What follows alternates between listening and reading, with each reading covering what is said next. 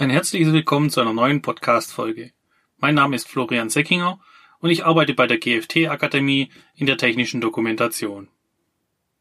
Ich möchte eine etwas ältere Reihe aufleben lassen und mich wieder mit dem redaktionellen Arbeiten mehr beschäftigen.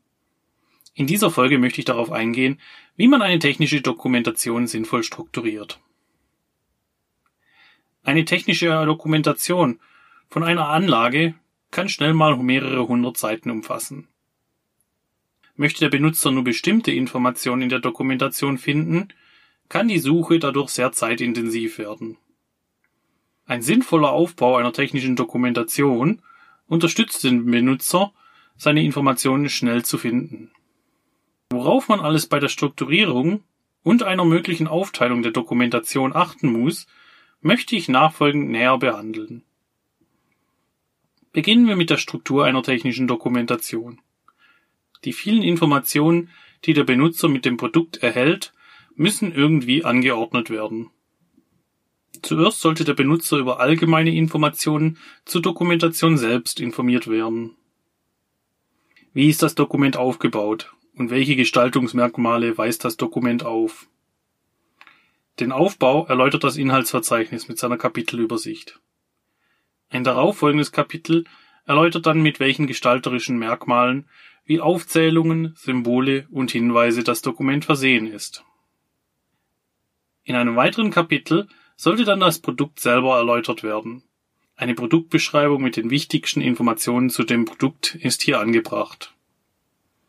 Ebenfalls sollte ein Kapitel Sicherheit vorkommen, welches sich mit möglichen Restrisiken des Produktes beschäftigt.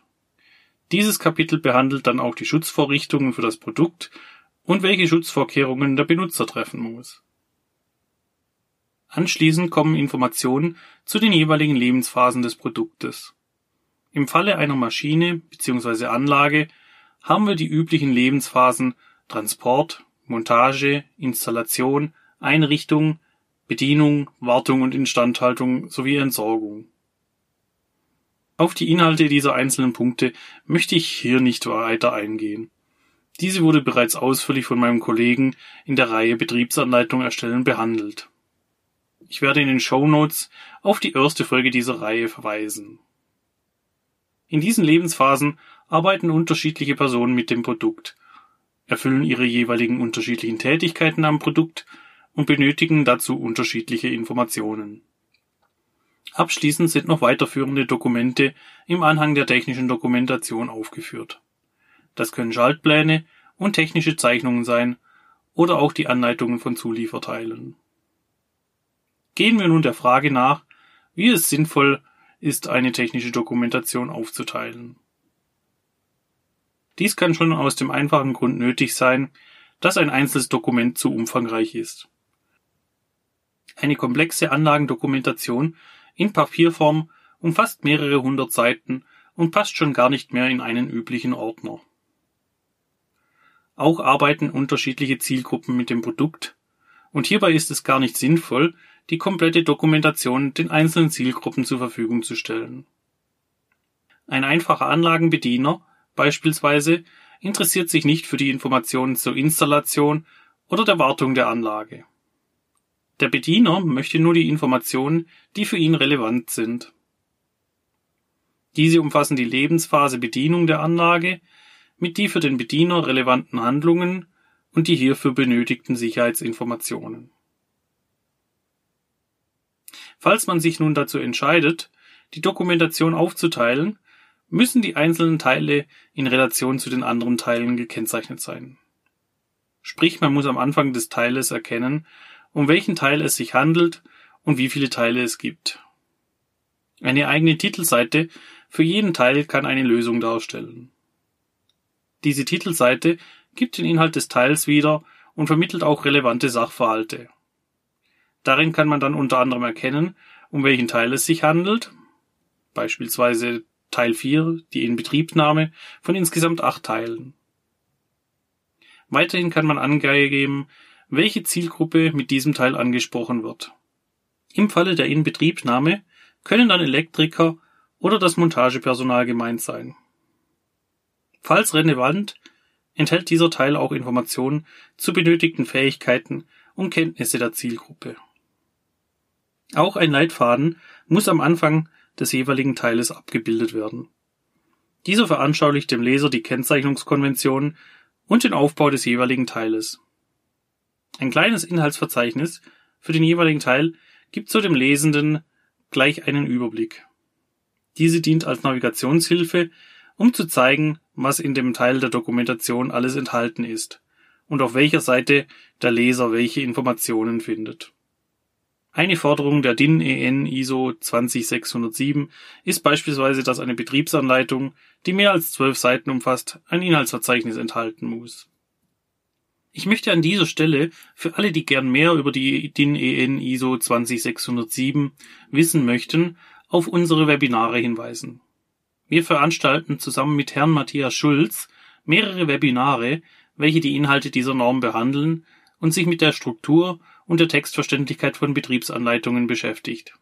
Das letzte Seminar dieser Art kam bei den Teilnehmern sehr gut an und wir freuen uns nun, zwei weitere Termine in diesem Jahr anbieten zu können. Weitere Informationen und die Möglichkeit zur Anmeldung zum Webinar werde ich Ihnen in den Shownotes dieser Folge verlinken. Falls die Dokumentation aus mehreren Teilen besteht, empfiehlt es sich auch ein gesamtes Inhaltsverzeichnis für alle Teile zu erstellen. Dieses enthält mindestens Informationen über die erste Gliederungsebene der kompletten Dokumentation mit Angaben zu den jeweiligen Kapiteln bzw. Teile und wo diese zu finden ist. Also eine Art vereinfachtes Inhaltsverzeichnis mit Angabe zu allen Teilen. Es kann auch ein vollständiges Inhaltsverzeichnis über die weitere Gliederungsebenen mit Angaben der Seitenzahlen in den jeweiligen Teilen aufgeführt werden. Kommen wir nun von dem Inhaltsverzeichnis zu dem Thema Sicherheitsinformation. Wie verhält es sich hierbei für die jeweiligen Benutzergruppen? Können diese ebenfalls aufgeteilt werden oder müssen alle Teile entsprechende Informationen hinsichtlich der Sicherheit beinhalten? Eine Forderung der Norm DIN EN ISO 20607 ist, dass allgemeine Sicherheitsanforderungen, welche nicht auf bestimmte Aufgaben beschränkt sind, in einem bestimmten Teil der Dokumentation zu finden sein muss. Hier bietet sich daher ein Abschnitt Sicherheit an, der ein eigener Teil der Dokumentation sein kann. In diesem Teil werden alle Sicherheitsinformationen inklusive Sicherheitshinweise aufgeführt, die alle Benutzergruppen betreffen. Das können beispielsweise Gefährdungen sein, die durch eine vernünftigerweise vorhersehbare Fehlanwendung des Produktes auftreten können. Oder wenn der Betrieb des Produktes Auswirkungen auf bestimmte elektrische Geräte wie Herzschrittmacher haben könnte. Dann müssen diese Informationen in einem allgemeinen Teil bekannt sein. Anders verhält es sich mit spezifischen Sicherheitsinformationen. Betreffen die Informationen nur bestimmte Aufgaben, kann man diese auch in dem jeweiligen Teil der Dokumentation aufführen. Benötigen beispielsweise nur die Elektriker oder das Montagepersonal bei der Inbetriebnahme eine spezielle persönliche Schutzausrüstung, genügt es diese Information nur in dem betreffenden Teil der Dokumentation aufzuführen.